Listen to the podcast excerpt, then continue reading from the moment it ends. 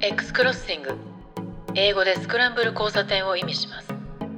趣味も世代も住んできた街も違う3人がスクランブル交差点で出会うようにさまざまな話題を聞かせるおしゃべりの交差点です今日の X クロッシングであなたが出会うのはどんな話題でしょう？こんにちは。えーニューヨークから関信弘です。えー普段はスタートアップの投資をしておりますけれども、最近はいろいろと楽しくやっております。え本日は及川さんがお休みということで、え2人でお届けします。こんにちは上野美香ですマーケティングとプロダクトマネジメントの支援をしているフリーランスです今日は及川さんがお休みの回ですちょっとねしばらくあの及川さんがお休みの回があったりなかったりしますけれども今日は関さんと2人でやっていきましょうということで、で今日のネタは、エクスクロッシングをどうやって作ってるかっていうか、どうやって編集して、どうやって出してるかみたいな話ってあんまりしたことないなと思って、それを話してみましょうかね、今日2人でね。そうですね。まあ、対象リスナー超少ないと思いますけど。そそれをね、ざっくり言うと、僕のパートがウェブ系とか、ね、そのところで、美香さんの方が音声編集なんですね。特に音声編集が多分面白いと思うんで、まず、その普段の音声編集の様子っていうか、まあ、多分収録どんな頻度でやってて、で、編集って大体どのぐらい時間かけてやってるのかとか、その辺は結構参考になると思うんですよ。その、プロセスはみんななんとなく想像できても、時間どのぐらいかかるのか、あ、こんなかかるんだったらちょっと、あの、週、毎週やるのきついねとか、なんかそういうのもわかると思うんで、なんかその辺も含めても、どうせ僕ら隠すこともないんで、いや、本当そうですよね。ちょだって、お音声コンテンツ、超初心者から入った3人ですからね。とりあえずやってみるぐらいの、あの、ノリでしたから、うん全くわかんない段階ですね。で、僕のそのウェブとかそのタイトルつけたりするのって、普段から何分ぐらいできますって話を時々僕は書いてるんで、多分、大体どのぐらい時間かかるかって知ってますよね。その、しあのタイトルつけたりするのって、まあ、30分見ないですよとか、あのウェブのあのソーシャル更新全部やって、えっ、と、15分ぐらいとかって話ってしてるんで、そういう意味で言うと、実稼働って30分ぐらいなんですよ、週にね。だから、それに対して、音声のやつって実は、なんだこのぐらいじゃないかなと思っても実は知らないんですよ。だからそこも含めて、あ、そうかそうか。うん、僕も知れると面白いなってちょっと思うんで、ぜひぜひ聞きたいです。一応全体の流れからするとこうやってあの収録します音声の編集をしますでその後タイトルとディスクリプションなんかをつけてあの完全パッケージとか完成パッケージの準備をします。で配信してその後配信した後にそれをいろんな人たちにこう伝えるっていうこう伝達っていうのがあってそれがなんか一巡なんですけど。じゃあ一番最初の録音するところですかね。でこの今録音してるのはえっ、と、全キャスターというプラットフォームを使って、 Zoom のミーティングみたいにビデオが見えて、相手がね、話、話してる人の顔が見えて、音声を各人ごとのトラックで録音してくれるっていうサービスがあって、まあ、ポッドキャストいろんなサービスありますよね。リバーサイドとか、 Spotify とかね、そういうのもあるんですけど、私たちは Zencastrっていうのを使ってやってます。私たちは常に、みんなロケーションが別なので、関さんニューヨークだしね。そういうのもあるんですごく便利と。頻度なんですけど、うん、そもそもですよね。これ2週間に一遍やってますね。2週間に一度撮って、まあ、2回分撮るっていう感じでやってます。で、これも最初は全然決めてなくて、毎週やったりとか、あとゲリラ的にこの夜チャットをしてて、この話題面白いからっていきなりゲリラ的に始めたりとかっていうのをやって、試行錯誤しながらやってたんですけど、なんか2週間に落ち着きましたよね。そう、だから最初の頃は、朝にやるのっていうのに多分まだ美香さんて若干抵抗があったそうそう。気が朝して。7時から録音開始なんですよ、日本は。そう、だから今はね、日本は朝7時で1時間半確保して、えー、大体2本取るっていうのに、ね、落ち着いてきましたけど、最初の頃はそれ分かんないから、一応ね、毎週やって、日本の朝だけじゃなくて、日本の夜、夜とかもやりましたね。うんうん、だから多分そういう、その中で、なんだか僕らのパターンとしては、で日本朝、こちら夕方、で、各週でやって、1回に30分ぐらいのコンテンツを2本取る。で、それ以外にもちょっとあの雑談できるみたいな、そんな感じでそうですね。ね。なんかそこに着地したっていうかね、数ヶ月かけて、なんとなくその自分たちの気持ちいいというか、心地いいというか、やりやすい形に落ち着いた感じはありますよね。で、それでやっていて、で、この録音するときは、全キャスターなんですけど、お私のこの個人的な環境でお話すると、録音するときに環境は整えるっていうのは最初にやってて、そうすると、後の音声の編集がすごい楽になるからっていうのが一番大きい理由なんですけど、で、一つは、まず空調消す。えっと、エアコンの音が入るんで、えー消す。それから PC のファンの音。今もちょっと鳴ってるんで入ってるかもですけど、PC のファンの音が入ったりするし、それをまず抑えるっていう、他に起動してるアプリでほぼほぼ全て消すっていうのがあって、で、あとは基本的にマイクいいものを使うっていうのはあって、えー今私が使ってるのは、えー、Shure っていうマイクメーカーの MV7 っていうのを使っていますまあ。今年になってからですよね。今年になってからですね。そうそう。で、変えて、これセールになってから買ったんですけど、え ここの MV7 にして、で、それより前は、えーまあ、今も使ってますけど、ブルー、えーえーブルーっていう会社のイエティ？ラジオ DJ みたいな、使ってるんですけど、ああれも使ってました。で、そっちの方はコンデンサーマイクで結構音を広範囲からね、拾う、あの、音質よく拾ってくれるってやつでした。で、こっちの、Shureの方はダイナミックマイクなんで、よくあの、ステージで持つマイクあるじゃないですか。司会とかね、アーティストが持つ。あれみたいに、この集音される距離が口の周りだけっていうダイナミックマイクなんで、それを使った方がやっぱいいなとは思います。 Blue Yeti もめちゃめちゃいい音なので、あの、周りが静かであれば、すごくいいと思います。そう、だから朝7時っていうことを考えると、あんまりその、外から大きな音が聞こえるってことはあんまりないですよね、こっちだとね。そうですね。多分なんかうるさいって言うと、こちらがいつもうるさいんでね、僕の後ろがね。私はこういうふうにもその静かな部屋で録音できてるってそれそれが一番大きいかもしれないですね。やっぱあの背景音とかね環境音とか生活音入っちゃう時もあるんですけどできできるだけそれを最初録音する時に抑えるっていうのはやるやろうと思ってます。で、マイ、これ、あの、今、ポッドキャストの話してるんですけど、私仕事柄で、広報で、例えば、ビデオメッセージ作ったりとか、あと、何ですかね、えーインタビューとか、それを音声、ビデオで撮ることもあるんで、そこにも使えるかなと思ってて、モバイル用にマイクいくつか買ってあるんですけど、モバイルの、と、iPhone とか Android のデフォルトのマイクはもちろん性能すごいんですけど、マイクつけるとやっぱ全然違うっていうのがあるので、例えばビデオメッセージ作ったり、なんか音声、動画、コンテンツを作る、仕事で作るような時にも使えるかなとは思います。で、モバイルのやつは手話の MV88 っていうのを使ってたんですけど、それが iPhone のがライトニングから USB に変わったんで、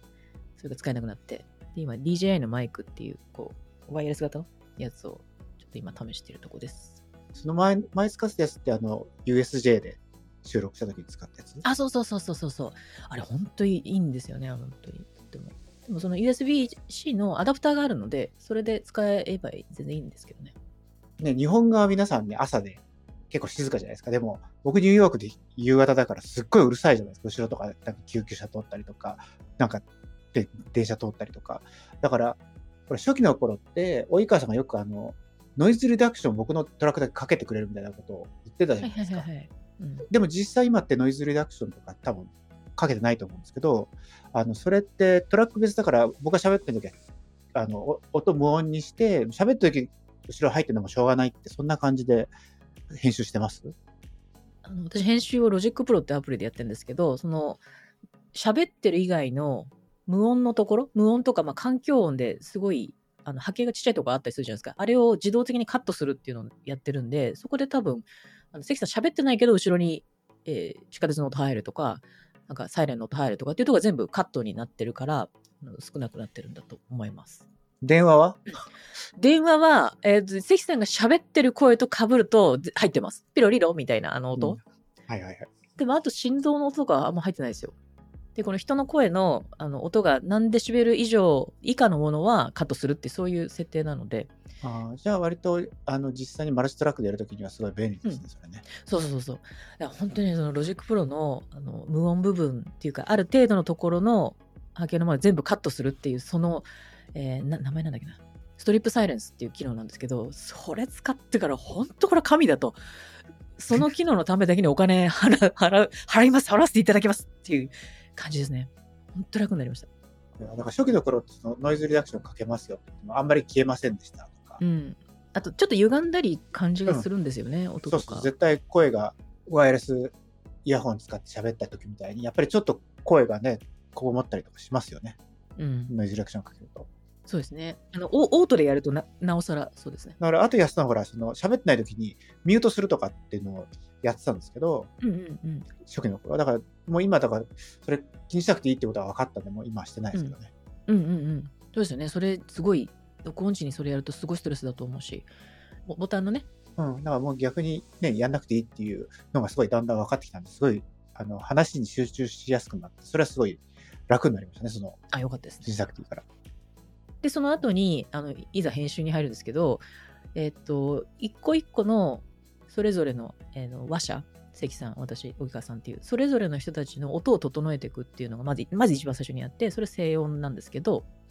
整える音って書いて静音。で、1回目はコンプレッサーっていうのをかけて、コンプレッサーっていうのは、音、音ってこう、ビーって波形、波の形になるじゃないですか。だかその波がでかすぎるとことかを、こう、ちゃんと整えていきましょうねと。音割れるみたいなのあるじゃないですか。マイクとかでね。で、それをちゃんとこう整えていきましょうっていう機能らしいんですけど、あの、いろんな音のプロに聞いた結果、こういうことなんだろうなって自己解釈だけど、それをかけていきます。で、私の場合なんか、例えば笑い声がバーンとかって大きくなっちゃう。普段の波形は、こうやって喋ってる時はそんなに、えー、波形は大きくないんだけど、笑い声でドーンと弾けちゃうとか、あと、何、盛り上がった時に声が大きくなっちゃったりする時ありますよね。うん、そうすると、やっぱり音のあのバランスが取れないので、そういうところをコンプレッサーで、この音量以上にいったら、このぐらい抑えるっていう設定があって、例えば20デシベル以上いったら、元4分の1ぐらいまで抑えるっていうような設定があって、で、それをやっていくんですけど。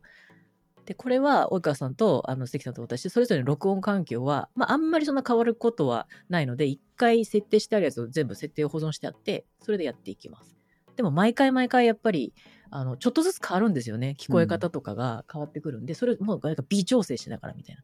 感じでやります。じゃあ、それは基本的にはその、あの、例えば昔で言うとテレビ見てると、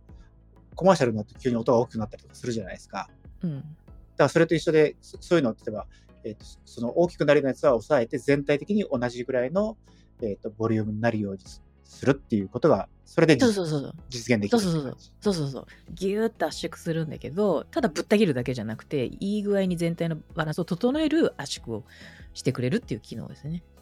であとはあのそれだけで抑えきれないのもあってめちゃくちゃこうあの弾けた音とかねそういうのあるんでそれその他にリミッターっていうのをかけててリミッターっていうのは本当に波形の上にバーンと跳ねた時にそこから上をもうぶった切るみたいなイメージらしいんですけどでそれもかけてあったりしますやっぱ盛り上がったりとかね、声大きくなったりとか、うん、マイクに近すぎるとかそういうのもあるんで、で、それをかけて、あまり、あの、極端に大きい波を作らないっていうようなやつをやってます。まあそうですね。リミッターかけないと、一番大きいピークに合わせると全体の声がすごいちっちゃくなっちゃう。そうそう、ちっちゃくなっちゃったりするんですよね。そうなんです。そのその通りです。これがまあ基本的に整音でやってることなんですけど、でもう一個はあの欠かせないノイズリダクションっていうんですかね。あのちょっとしたものを声を整えるっていうのを音を整えるっていうのにをやってて、でこれはあの iZotope っていうところの RX10 っていう編集ソフトがあるんですけど、まあ、これも Logic Pro と同じぐらいもうちゃんとした編集プロ編集ツールなんですけど、あの Logic Pro にプラグインとして読み込めるんですよね。で、そのプラグインって読み込めるやつがものすごいたくさんあって、例えば環境音を、背景音を抑えるだけのプラグインとか、えー、視察音とかじゃなくて、シッとかってこう、うん、ね、歯の間でやる視察音とか、あと人は必ず誰でもあるあのリップノイズっていうのがあって、口の中でくちゃくちゃする音あるじゃないですか。あれをマウスクリックって RX で呼んでるんですけど、それを抑える。そこだけを抑えるっていうものとか、それから、あと、部屋、部屋に反響した、ちょっとこう響くような音あるじゃないですか。で、それをリバーブを抑えるとかっていう、いろんなプラグインとして読み込めるんで、そのうち、えー、今お話したマウスクリックを抑える、それから背景音を抑える、それから視察音、指図の死を抑える、からリバーブを抑えるとこの4つを使っています。それは各3人それぞれのトラックに対してそれをかけてる、うん、そうそうそうそう。それぞれかけて、で、そうですね。例えばマウスクリックっていうと、もリップノイズ、本当自分で、自分で聞いても気持ち悪いで嫌なんですけど、あの、人によってマウスクリックをどのぐらい抑えるかって、まあ、それも数値あって、人によってちょっとずつ違います。でも、基本一回設定すると、えー、とそのまま設定が使えるので、未編集で書き出すときにザーって聞いたときに、よっぽど気にならなければ、その設定変更することはなくて、っていうのをやってますね。じゃあそこまでで言うと、大体その、えー、それぞれの3トラックに対して、その、今、いったいろんなこう処理をするっていうのは、そんな時間かかんない感じですか？もう今。そんな時間かかんないかんないですね。一回作ってあるのに、及川さんのトラックにあの WAV ファイルをボーン乗っけて、で、静音のえコンプレッサーと開いて、あこれ今回大丈夫だなっていうのを、あの波形波形がバーッと消費されるんですけど、その波形が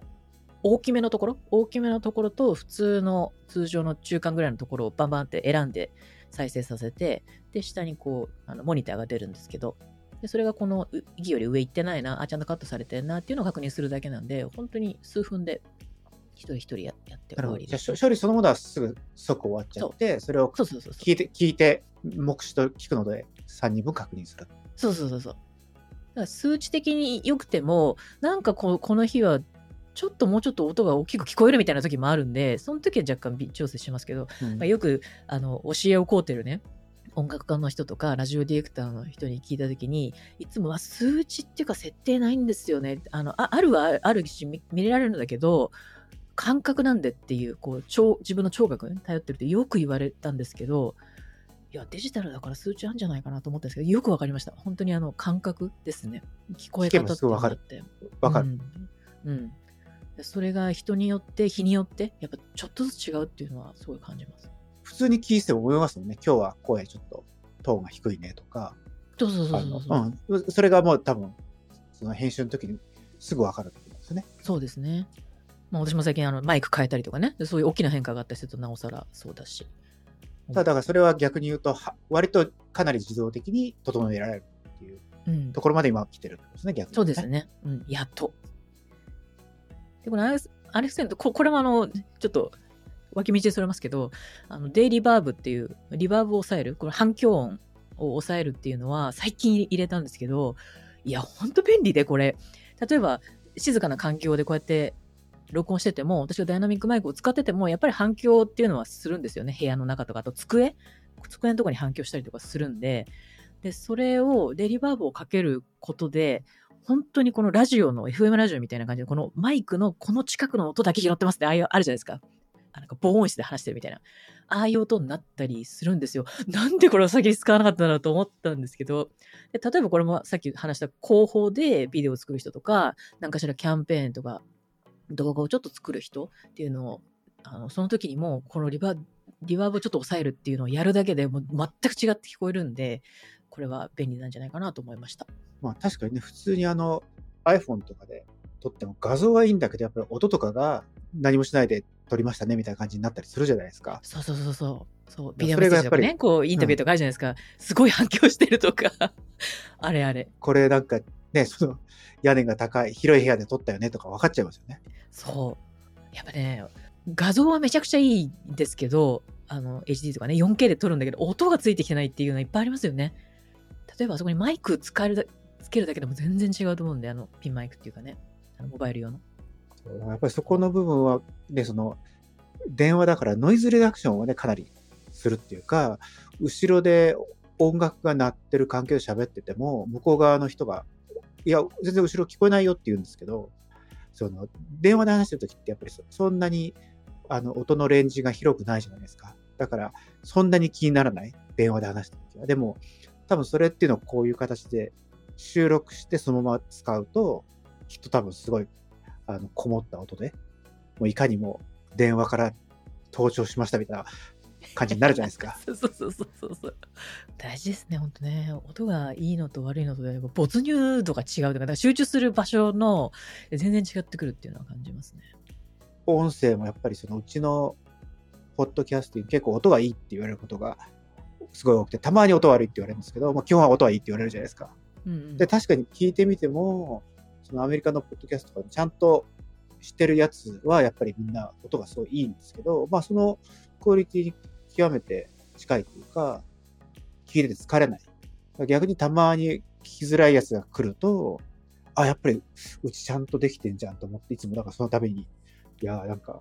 いや、これもね、きっかけあれですね。一番初期の頃に音が悪いと。あの、ノーマライズしてますかっていうご指摘をしていただいた方がいて、そっから私の編集というか音の旅が始まったんですけど、マジで最初何にもわかんない状態だから、え、ノーマライズって何すかみたいなとこから入って、いろんなあの調べたりとか、っていう感じで、本当独自で試行錯誤だから、これがいいとは思ってないんですよ。いいつも、まあ、こんぐらいかなっていうので、とりあえず1週間に1回出してるから、っていうのの積み重ねなので、本当独自のものではありますけど、あの聞きやすくなったっていうふうに言っていただけるのであれば大変に嬉しいですね。だからそういう意味で言うと、確かに独自かもしれないけど、その明らかに普通の人よりも、あの、必要なツールとか考え方とか、それからやり方に、こう、たどり着いてはいると思うんですよ。だからまあ今回こういう回をわざわざ一回使っ作ってるのも、ね、美香さんは自分の独自ですみたいな話をするんだけど、実際クオリティも変わってるし、まあ、こんなんでもね、やってることが共有できれば、そうですね。で、ましてやその時間も今聞い今聞いてる限りで言うと、それほど時間かかってるわけじゃないですけど、やっぱり映像とか音声のコンテンツの編集って死ぬほど時間かかるって印象がいあ個人的にあって、それが今いろんなツールいろ、いろんなツールがあるんで、まあ多分そこをどうやってまた自動化するかって話はまた今日の話の後に出てくるんでしょうけど、音整えるまでは数分で、で、この後に音整えましたって、これこれ一番最初にやっておいて、地なしをして、で、その後編集っていうかカットとか入ってくるんですけど、でせさっき言った今使ってるそれは Logic Pro っていう編集ツールなんで、そこで無音部分をカットしていくんですね。で、例えば関さんの波形がバーってあって、私が喋ってる間、関さん無音になるじゃないですか。その部分をボンボンボンってカットしていくんですよ。そうすると、喋ってる部分だけはこう左右に動かしやすくなるっていう、そのためにやってるんですけど。それって全員が喋ってない完全無音の時とかっていうのは詰め詰めたりするんですか？そうです、そうです。全員無音になった時は、間が空くんで、それを間を詰めていくっていうところが、作業があって、それが一番時間かかるんですね。で、 Logic Pro はあのスクリプトも組めるみたいなんで、例えば3つのトラック、3人のトラックがあって、えー上下それぞれに無音の部分あるんですよ。でそうすると、その部分を、えー一番近いトラックがあるところに、あの詰めていくっていうのをうんなんかスクリプト組んだりとかね、すればできるんだと思うんですけど、今そこまでできてないから、あの手動でやってるんですね。それはまだスクリプトを組まなきゃいけないですね。その自動でやってくれないよね。じゃないですかね。多分私が見つけられてないかもしれないけど。で、それ手でやってて、で、会話のテンポっていうのもあるから、あの実際に私たちが話してるテンポと配信でして最終的に作ったファイルは、やっぱテンポ違うんですよね。ポンポンポンって話を、あのリズム作るようにしてるので、例えば1、2秒間空いたりとかっていうのもよくあるじゃないですか、この話の中で。うんで、そこのところもギリギリまで詰めてやるやるので、そこのところがやっぱり一番時間かかります。こう、切って喋ってる部分をグググってこう、前に喋ってる人のところのギリギリまでこう、ずらすって、ただそれだけの作業なんですけど、ぶった切ってるから、何何百っていうトラックができるんですよね。こう喋ってる部分。それをやったりするんで、で、その編集するときも1.5倍ぐらいで、1.5倍じゃないな。15%早めに聞いてやってるんですけど、でそれで詰めていくと。で、その時も、ただ詰めればいいだけじゃなくて、あ、ここやっぱり間入れた方がいいなみたいなとこもあったりするんで、それはこう感覚でやったりしますね。で、その間詰めをやると、例えば30分から40分めどであの作るんですけど、1回分。えー最初の時は5、6時間かかってました。で、今は1本につき2時間から2時間半ぐらいかかります。あ間詰めと最後までかな？うん。その時は、えーっと、まだ、あの、タイムラインっていうか、うん。あの、時間と、その、は入れてない喋って。トピックで入れてないんですね、まだ。入れてないですたね。単にもう間を詰めるっていうことに集中してやって2時間かかってる。そうそうそうそうそう。で、基本詰めるだけだったら一番楽で、あの、とまあ、取って出しじゃないですけど、そのまま入れられればっていうのが、まあ、せ基本そういうふうにしてるからいいんですけど、例えばカットをここした方がいいかなとか、あの、PE の部分とかね、不要な部分っていうのをカットする場合は、それを聞いてる、そこの時にややるし、であと、会話の順番を入れ替えた方がいいなっていうのが時々あるんで、その時はその、この間の、まずめの作業の時にやります。で、同じ日に収録したものであれば入れ替えられるんですけど、うん。例えば今回録音して、えー次の収録の時にっていうものを、あ、これとこれこの間同じ話したから一緒にしてもいいんじゃないみたいなのはあったりするんですけど、それとなんか、なんていうんですかね、テンテンションとか、声の高さとか、やっぱり微妙に違うんで、そこはつなぎ合わせる、別日のものはつなぎ合わせるのがいいんじゃないかなっていうのは思いますね。でも、うなずきとかは別。うんうんとか、へーっていう、こうこういうやつだったら多分使えると思います。そう、逆にそのうなずきっていうか、その相槌のところなんですけど、かぶっちゃう時あるじゃないですか。うんうん。あの、誰か喋った時にかぶかぶったりとかして、で、かぶって、その、それを聞いて止めちゃう時はまあしょうがないと思うんですけど、かぶっても、そのまま喋り続ける時って結構あるじゃないですか。つまりもう、相槌打ってんだけど、それ相槌は相槌そのままずっと喋ってる時って、喋ってる方は別に気にならないんだけど、聞くと相づちが被って聞きづらいとかってないのかなと、初期の頃思ってて、相づち打たないようにしましょうって言ってたじゃないですか。でも実際は、今って相づち打ったりしてるんですね、結構ね。聞いてると、収録の時。あれって相づちの部分は消してます？えっと、気になるところは消してます。こう喋った時に、関さんが喋った時に私が振って言っちゃうところは、あ、これいらないわって思った時は消してます。で、あとは会話の流れで、あ、これ相づち入れた方がなんかテンポ良くなるな、みたいな時は、あの、ずらします。例えば、関さんが言って、私が被った時に、私のやつをこう1秒とか後ろにずらして、会話聞いた上で挨拶言ってるように聞こえるんですよね。で、そういうのをやったりします。音もディレイとかあるから、ね、完全にその収録してるぴったりの状況にしたら聞きやすいってわけじゃないですもんね。だから動かすっていうのはまあ当然あってもいいんだろうなとは思いますけど、まあそこまでやってくれてたんですね。いや、同じ日に収録してて、私も最初、これずらしたらなんか変に聞こえないのかなって一番最初思ったんですけど、同じ日に収録しててうなずきとかだと本当にね、バカみたいに自然に聞こえるんですよ。あ、これはすごいなと思いましたね。面白かったところ。まあそれで、それは2時間かな分かりますね。そうですね。ぼできるだけ早くして2時間ですかね。それもうちょっとね、これが自動的にガガッて詰めてくれれば、もっと劇的に早くななるかな。だから詰めるとこだけ自動化してくれたら、今言ってるまさにちょっとずらした方がいいんじゃないかとか、そういうとこだけに集中できるんですよね。そうそうそう、さーっと聞いて、あ、ここだけちょっとずらそうかなっていうのできるんで、それを目指したいですね。これ聞いている方でね、 Logic Pro の使い方でできる人はいたらぜひ教えてくださいって感じです、なんでですね。で、これ最後までやって、で、これが音声収録、最最後まで編集できましたって言ったら、最後、まあ、仕上げで、あの、BGM これ、毎回入れてるんですけど、で、これはあの、私の、私のあの、まあ、個人の好みですね。BGM 入れないで、話し声だけっていう人たちももちろんいるし、BGM いらないっていう人たちもいると思うんですけど、私今まで聞いてきたラジオとかのポッドキャストとかが、あの、後ろに薄くかかってるものがあって、結構好きなやつがあったんですよ。一番最初に。あの、これサンプルでっていう風にうん。投げたなと思うんですけど、YouTuber のね。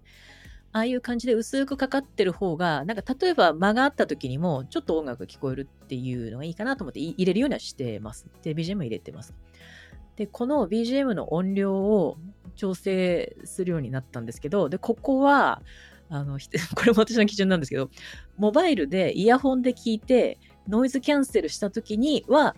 BGM はうっすら聞こえる。で、ノイズキャンセルキャンセルなしで、モバイルのイヤホンで聞いた時は、えー BGM は聞こえないっていうぐらいの音にしましてます。これは完全に自分の環境でしかないんですけど。それって、でも実際はなんかもう何デシベルとか決め打ちなんですかそうです、そうです、そうです。で、えっと、マイナス45となんとかとかああって、そこの部分まで下げてて、で、これ何回かやって、書き出して自分で聞くやつなんですけど、で、モバイル、例えばウォーキングとか通勤とかするときにノイズキャンセルして、ああ、うっすら聞こえるわっていうところが今の音量で、で、ノイズキャンセル外すと、あの、車とかね、雑音入ってくるじゃないですか、環境音が。あれやってると自分たちの声しか聞こえないっていうぐらいのレベル になってます。それだけなんか極めて日本っぽいなと思ったのは、日本っぽいっていうか、もっと言うと東京とかですよね。だから、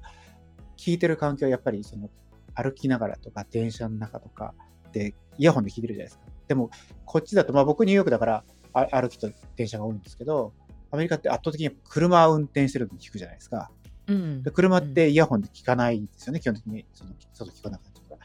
そのカーステレオでかけてっていうと多分なんかまた違う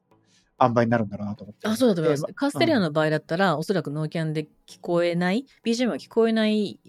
ように聞こえてると思います、多分。うん。そそれを設定して、前後のあのオープニングとかエンディングの音の位置を合わせて、で、それで完成なんですけど、で、一番最後に、あの、音全体をドーンって底上げする、ラウドネスを上げるっていうのをやって、設定して、で、それで書き出しをします。それで MP3 に書いて、はい、完了みたいな感じですね。そこまでが音声編集ですよね、書き出しまで。そうですね。であと今は収録するときは AirPods Pro で聞いてやってるいインイヤー型のイヤホンで聞くんですけど、編集の時は、まあ、お話ししてるように最初5時間とかね、かかってたので、インイヤー型のイヤホンでやると耳の中痒くなるんですよ、本当に。で、内耳が本当痒くなってきたからやばいと思って、あの、オーバーイヤー型の、まあ関さん使ってみたいな、あのヘッドフォンにして、で、あんまり私はね、耳の、なんでしょう、こう軟骨とか痛くなっちゃうから、あんまりオーバーイヤー型のヘッドフォン好きじゃなかったんですけど、まあ、これはと思っても、それを買いました。で、これもラジオディレクターの友達に聞いて、いろんなのを知ってるだろうから、モニターするのにど、どれがいいですかねって言って、で、これとこれと、まあ、いろいろあるんだけどっていうふうに言われつつ、一番、こう、なんて音がパキッと聞こえるやつはこれじゃないですかって言って、今、オーディオテクニカの、ね、TH の 50XBT でこれを使ってますね。すごいね。やっぱりだからそういう時に、プロにすぐ聞けるっていうのは本当に素晴らしい環境だと思いますよ。横川さん、ありがとうございます。本当に。それやるためだけにもね、なんか3つ4つ買ってね、気に入らなかったりとか、ね、するわあ、そう、けですよね一番最初に買ったんですよ。この、オーディオテクニカ買う前に別のやつを買って、重低音も聞けるやつなんだっていうのと、あとデザインもかっこいいしと思って買ったんですけど、それが重低音が強すぎて、人の声聞くときにすごい、ポッドキャストって人の声だけだから、音楽じゃないし、すごい違和感あって、これじゃないわって一瞬で ダメで、あこれやっぱり使わなきゃと思いました。音やっぱり音声編集と違うわけですよね。全部ね全然違った。ほんとそう。編集した後に MP3 出して、で、ノーマル速度でで私は聞き直します。あの出かけるついでながら、ながら聞き。これあの、例えば間がおかしくないかとか、そういう時にやって、ノーマルで聞き直すというのは必ずやって、で、その後にタイムラインを書きます。タイムコードと、ここにどういう話題だったって、まあ、もともと書いてあるやつがあるんで、それを整理して、タイムカードをつけてっていうのを書いてから、それを関さんに投げて、感じですね。で、この後、タイトル付けとディスクリプションを関さんがやるんですけど、めちゃくちゃ早いんですよ、これが。まあね、実はこれって、タイトル付けまで最初、ミカさんやってたじゃないですか。覚えてます最初の頃って僕は、タイトルとディスクリプションって、やっぱり僕見てると、ミカさん喋ってるように聞こえるんですよ。うんうんうんもううん。だから最初は、タイトルつけてディスクリプションつけるのがすごい時間かかるんですって言ってたから、いや、それ僕はそんな時間かかんないなと思って引き取ったんですけど、最初は作るときに、ミカさんが変えたっぽくなるようにとかって結構試行錯誤して、で、一日空けて次の日に聞いて、これは僕の声に聞こえるか、ミカさんの声に聞こえるかみたいな感じで、基本的に見せた 見せたんですよ。うんだんだんだ、3回、4回ぐらいやっていくと、だんだん混じってきちゃうんですよね、自分の感覚の方が強いから。で、別にもう気にしなくていいんじゃないですかってなって、で、そこから途中からもう自分のの感覚でやるようになったら、確かにすごいかかんないですね。で、大体どうやってるかっていうと、そのタイムコードとその、えっ、と、ワンライントピックが書いてあるじゃないですか。で、大体15から20トピックくらいあるんですけど、まず、ざくっと見て、まあもちろんね、その、及川さんこんな雰囲気だったな、美香さんこんな雰囲気だったなとか、ね、思い出しながら、こう、ずっと見ていって、で、最初の時はそれを、えっ、と、サマリ、サマリーするんですけど、僕自身やっぱり最初タイトルつけるんですね。最初タイトルなんですね。最初タイトルです。昔はなんかディスクリプション書いてそれを要約するみたいなことを雑誌の編集した時やってたんですけど、今はタイトルから入ってタイトルを補強するようにディスクリプション書くことが多いですね。30分なりをこう頭の中で思い出して、あの、この時の30分をこう、なんだかこう、イメージ、ビジュアライズして、これを一言で言うと何だろう。で、大体こう、前半と後半に分かれるから、こう二言で言おうっていうふうに思うんですよ。大体やって、まず一回、その作業大体3分ぐらいですね。おー、でパーッと見て、パーッと見て、そうすると大体その記憶がバーッと呼び起こされて頭の中に記憶が出てくるじゃないですか。で、それをなんか二言で、なんかこうやってやって、で、なんとかがなんとか、なんとかみたいな感じで、一回書くんですね。その余裕があると、いや、これだけだとやっぱり、こう、情報として足りないから、ディスクリディスディスクリプションというか概要の方は、要約っていう感覚で考えると。今度は文字、文字から拾ってって、だいたいこんな感じっていうのはわかるように。全部で15分ぐらい。おー、だか早らっ。だから見出しは3分から5分で、ディスクリプションは10分ぐらいですね。一回その場で投げちゃうときと、ちょっと、さすがにちょっと寝かせようかなと思って、うん。あ、そうですよね。一晩大体寝かせますよね。うん。で、あの実際第一報も寝かすときもあって、なんかやっぱり、さっきみたいに頭の中にそれがバーッと入るじゃないですか。だから、自分の記憶とか体験とかの追体験になってるんで、第三者が聞くと情報不足みたいな感じになることが結構多いんですよ。要するにほら、中に入ってる人って、すでにコンテクストがシェアされてるから、その状況で見出しとかつけると、実は外部から、外部の人が聞くとよ、ちょっとよくわからないってことってあるじゃないですか。その例えば、実際これ3人で話してても、なんかいきなりこう、要件みたいなことを話し出したときに、いや、実はこれはこうこうこうでって背景を説明したりするじゃないですか、僕らもね、その、あの、聞き手の人に。それと同じことをしようと思って寝かせる。寝かせた後の時はその頭の中にもうその追体験とかなくなって、文字だけを見るんで、文字だけ見てこれちゃんと伝わりますかっていうのが、書いてすぐだとね、ダメなんですよ。書いてすぐだともう、あの、感情、感情移入しちゃってるから、ああ、客観視できないんですかね。できないんですよ。だからそれを、まあ、よく言う一晩寝かせるっていうことをしてて、で、ね、一晩寝かせられないときは、例えば、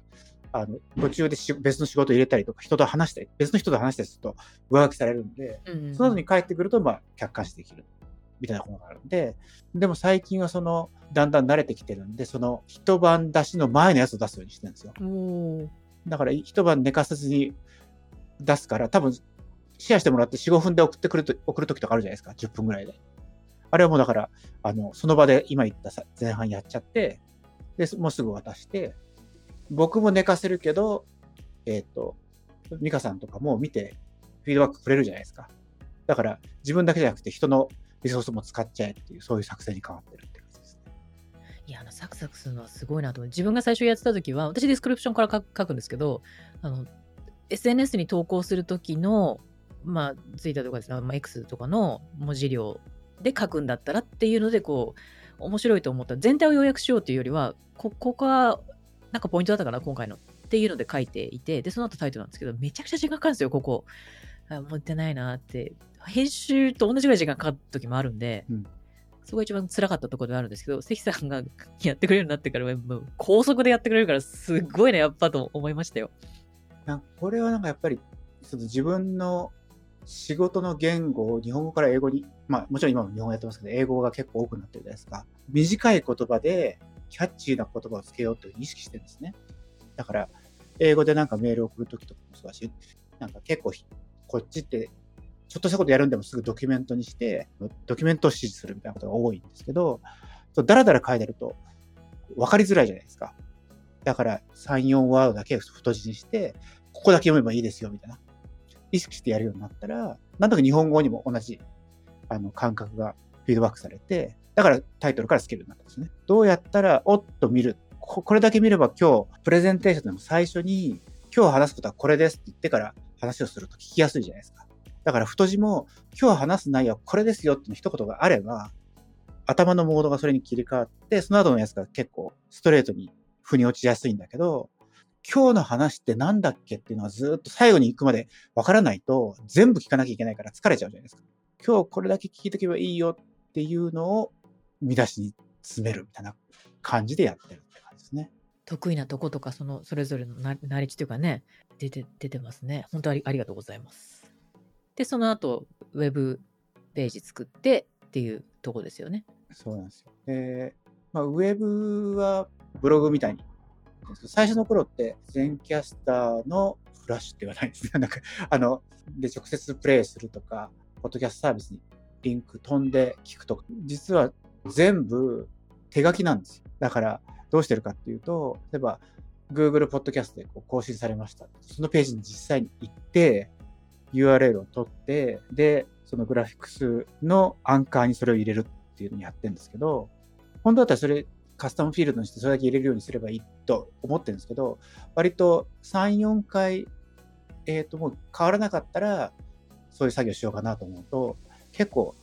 細かくいろいろ仕様も変わるし、僕ら自身もやっぱりリスンもつけようよとか、書いてる内容の構成とか変わってるんですね。だから、なるべくそれに追従できるように、全部ベタ打ちで書いてるんですよ。あの、これ入れるところとか全部決まってるんで、そこにコピペしてっていう、だからコピペ作業が8回ぐらい発生するんですけど、ブラウザー開いて URL をコピーして、えっ、と、本文のその URL に書き直して、っていうのを繰り返して、ページできたら一回プレビューして、全部のリンクをデッドしないかを全部チェックしてっていうことはするんですけど、いろんなポッドキャストのサービスのグラフィックスを今並べてるんですけど、もらってるサイズが違うんで、微妙になんかバランスが崩れたりする。で、それって外側で見た目的に崩れてるから、そこは早く直したいんですけど、もう僕も実際に HTML、CSS とかを使わなくなっても 15年くらい経ってるんで、まあね、めんどくさいというか、ここ腰上がりますよね。うん。そう。だからどうするかっていうと、今まであったやつをそのままコピペして、とりあえず濁す。そういった細かいところもきれいに直すときに、入力フィールドとかもすごい簡素化して、で、そでそうしちゃえば、他の人にもやってもらえるかなっていう感じになってるんですけど、今はだからそういう意味で言うと、まあ、スクリプトになってないから、自分手しかできなくて、自分でやっても毎回15分で済むから、らその作業自身は実はそんな大変じゃなくて、基本はありもんのコピペなんで、時間が経つっていうことだけはめんどくさい。要するに15分、15分やったことはほぼひたすらコピペなんですよね。いや、なんか、あの、まあ、全キャスターもそうですけど、ここで撮って、今話したやつ、そのままプロデュースするというか、そのままボーンって取って出しすることもツールではね、できるから、全くその私たちがかけてる編集の手間も、サイトに載せるっていうところも全然しなくていいっていうふうにも、もちろんそれもできるんですけど、まあ、ああえてね、こういう、ポッドキャストの元々のいいところ、ホスティングはどこにしてもいいし、その RSS で配信するのもどこに出してもいいしっていうのに、なんか乗っ取ってというか、それ重視でやってるから、あのプラットフォームに依存依存せずにやってますね。でどっかに、あの、ね、リースンとか他のとこに移行するっていうのはもちろんああるし、過去のね、エピソード詰まってるのも、詰ま溜まってるのもありますけど、自分たちが都合のいいところにお引越ししやすいっていうのは、いいところでしょうね。もう一個、最近ミカさんがやってるあの、独自のグラフィックスっていうか、まあ、どっちかというと動画？あれ動画なんですよね。ああ、はいはい、リスの、はい。はい。予告動画？はいはい、切り抜き動画？予告っていうか、切り抜き動画、はい切り抜き。はいはいはい面白いところを切り抜いてやってます。うんうんあれ、いいなと思ってて。あ、本当ですか？ありがとうございます。うんあれ、もともとリッスンを使うと、アプリ使うと、自分たちが喋ったものを文字起こしして、その今喋ってるとこハイライトされて、それがスクロールしていくっていう、すごい見やすいじゃないですか。音も聞きながら文字でも見れるし、なんならイヤホンない場合は、その文字だけ追っておけばいいしっていうのがあって、へーと思って。いや、これ便利だなと思って。で、それを一回画面収録して、そのまま自分の投稿に使えばいいんじゃないかって思ったのが一番最初で、で、それだったら、イヤホン使ってね、SNS 見る人はそんなに多くないから、あ、じゃあ文字だけで、え、かし、なんか喋ってんだと。ポッドキャストのやつで。で、見てもらうって、それがきっかけだったんですけど、で、その後に、この画面収録した動画のみならず、これを、なんかいわゆる、なんか予告的なものの動画として作れたらいいんじゃないかななんて思って、あの、キャンバっていうデザインツールあるじゃないですか。ああれ使って作ってるんですけど、あそこの中に、その、リスンのその動画の一部入れて、で、ハイライトされるところだけそこをこう、ウィンドウみたいに切り抜いて、で、周りにこう、エクスクルーシブの名前入れて、あとは、関さんとか私たちのこう、顔写真とか入れて、なんかできないかなと思ってやったら面白くて、あれが、あれ、あれ作るの結構最近、あれも趣味なんですけど、完全趣味でやってて。で、そうすると、投稿に行った時に、ま、まず喋ってるよっていう動画、喋ってるよっていうコンテンツであることを伝えるっていうのと、あと文字だけじゃなくて、で、切り抜いていくと、あ、今回こんなこと喋ってんだっていうのは声で伝わったらいいな、みたいな。それがなんかメインでやってますね。なんであれがいいなと思ってるのと、ウェブ側にも使いたいなと思ってるのと、その今ってサムネイル、うんソーシャルに流してるサムネイルって、ちょっと前まではエクスクロッシブのポッドイン、ポッドキャストインテックっていう定型のやつを使ってたんですけど、X でリンク先のタイトルとか出なくなったじゃないですか。ああそうですね。うんうん。で、タイトルが出ないから、タイトルを、えっとサムネイルに入れたいよねって話になって、ね、 Podcast in Tech の上に今乗っけてて、そういうサムネイルを多分、半年経ってないかな？3、4ヶ月前から始めてそうですね。ね。うんこれは実はですね、あの、笑っちゃうんですけど、パワーポイント使ってるんですよ。あ、そうなんだ。で、。パワーポイント使ってるって言っても大した話じゃなくて、その XCrossing ポッドイン Podcast in Tech っていうそのサムネイルはもう高解像度のものがもともと作ってあるから、うん。だそこの上に文字を入れるだけじゃないですか。だから文字入れるだけだから何がいいかなと思って、いや、これって別に何でもいいんだったらパワポでいいじゃんと思って、パワポで上に慣れてるし、編集しやすいですね。うんうん、パワーは結構開いてる方が多いからね。だだからそこで、ウェブにタイトルとか入れてるときに、そのタイトルのコピペを、えーとパワーポイントに貼り付けて、で、文字が変なところでこう、開業されないように、あの、実は開業位置によって、フォントの大きさを変えてるんですね。の大きさ変えて、で、それも出力するのもめんどくさいから、そ画面でそれやって、書いたらスクショするんです、その瞬間にね。あ、あれスクショなんだ。そうなんだ。だから実はね、えー見てると毎回、あの、グラフィックのサイズ微妙に違うんですよ。手で適当にスクショしてるから。だ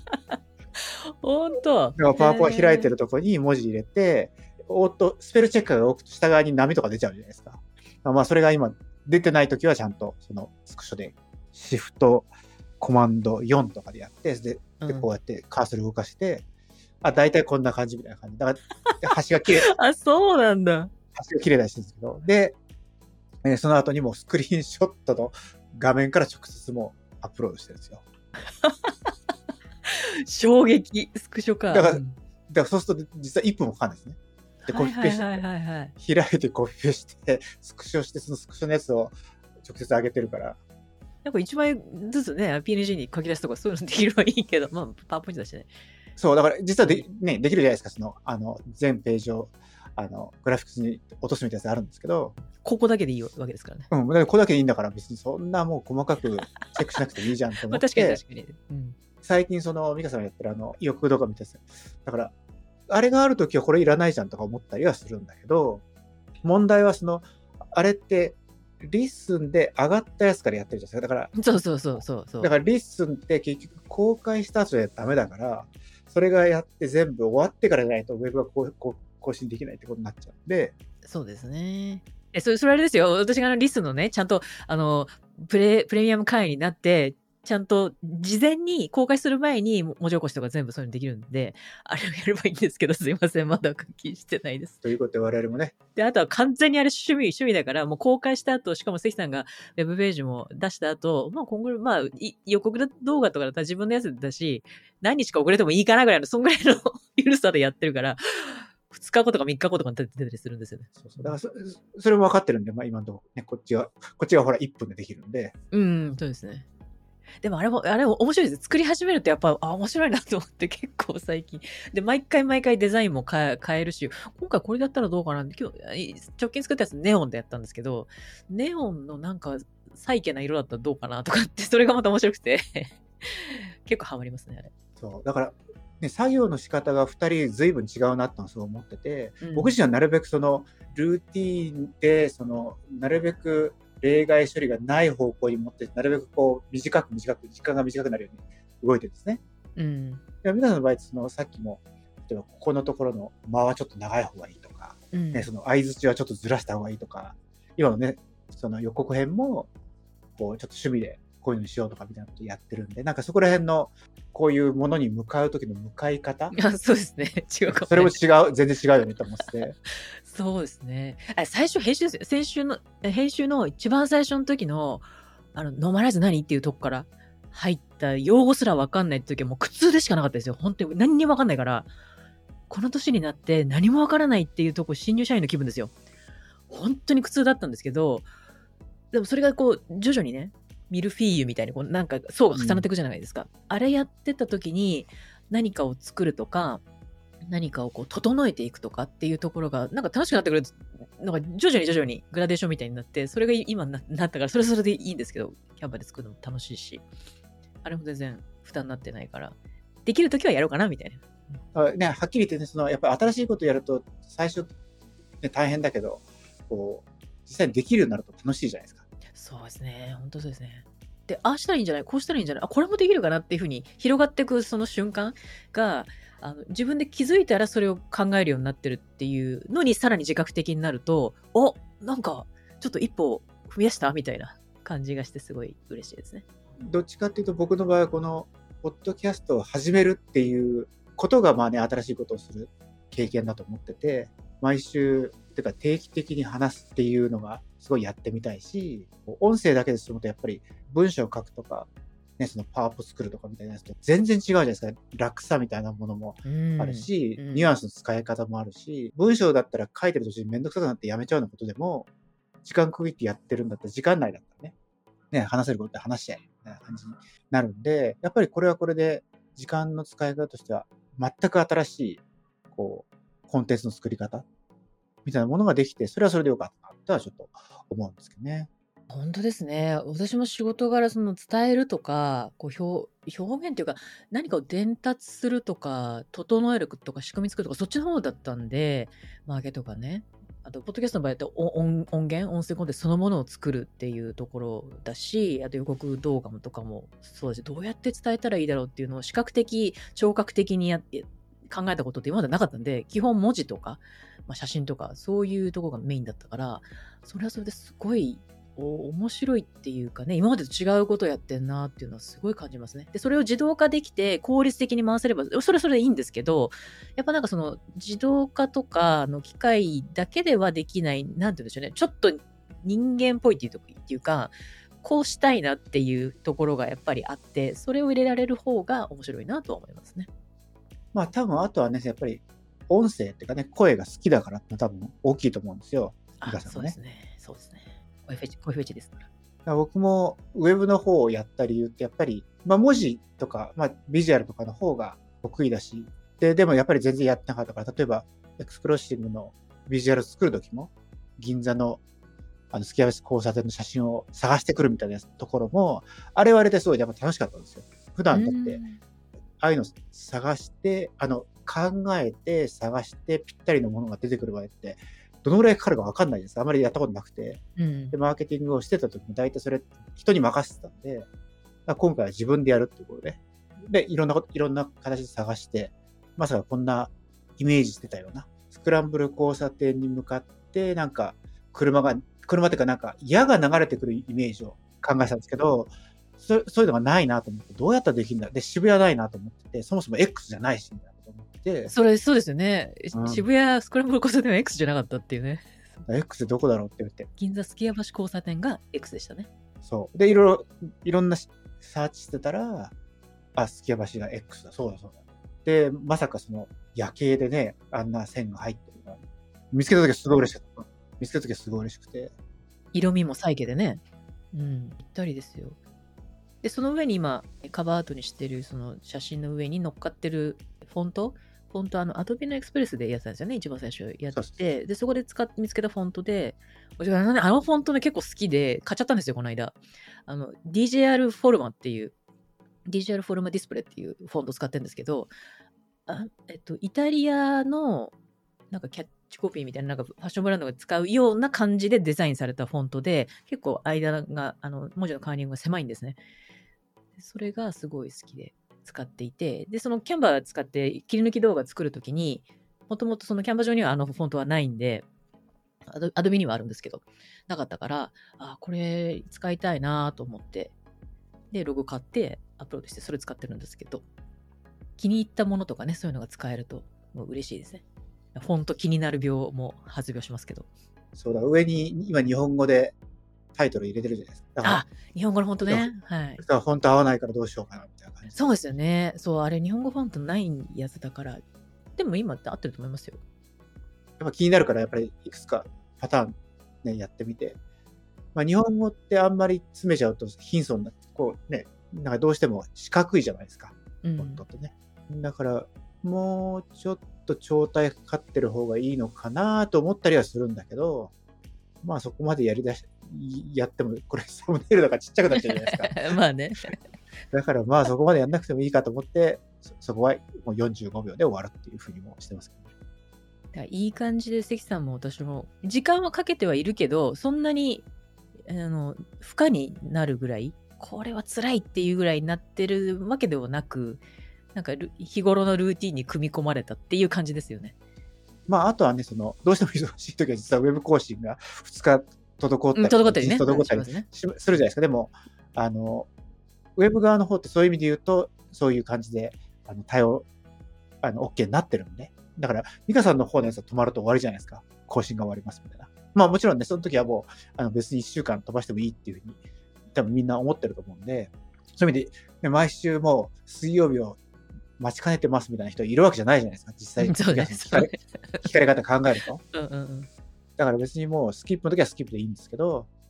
まあ、なんだく、今までって、去年の年末年始、去年、一昨年から去年にかけての年末年始に一回休んだ、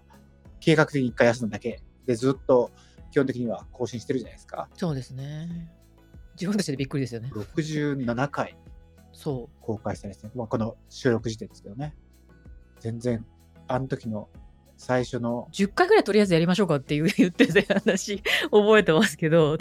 いや、なんか続いてますねっていう感じですね。あれ10回って結局10月ぐらいに始めてるから、あの、要は、1回年末までやってダメそうだったらもうやめちゃいましょうっていうことだ。そうそうそうそうそう。うん10回っていうのは。こういうのもありですね。あのここれでやっぱり学んだこととか気づいたこととか、あと仕事に活かせるとことかってやっぱすごいあったから、あとあの、クリエイティブっていうかね、なんか作るっていうことの面白さも感じられるし、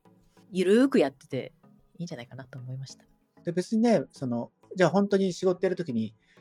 また僕らがやるわけで、必ずしもやらなくてもいいわけじゃないですか。要するに僕らもどのくらいの負荷をかけると、どのくらいのクオリティのものができるかとか、どんなツールを使うと、ここは自動化できるけど、これはできませんとかって、なんとなく分かってる状況で、ね、その、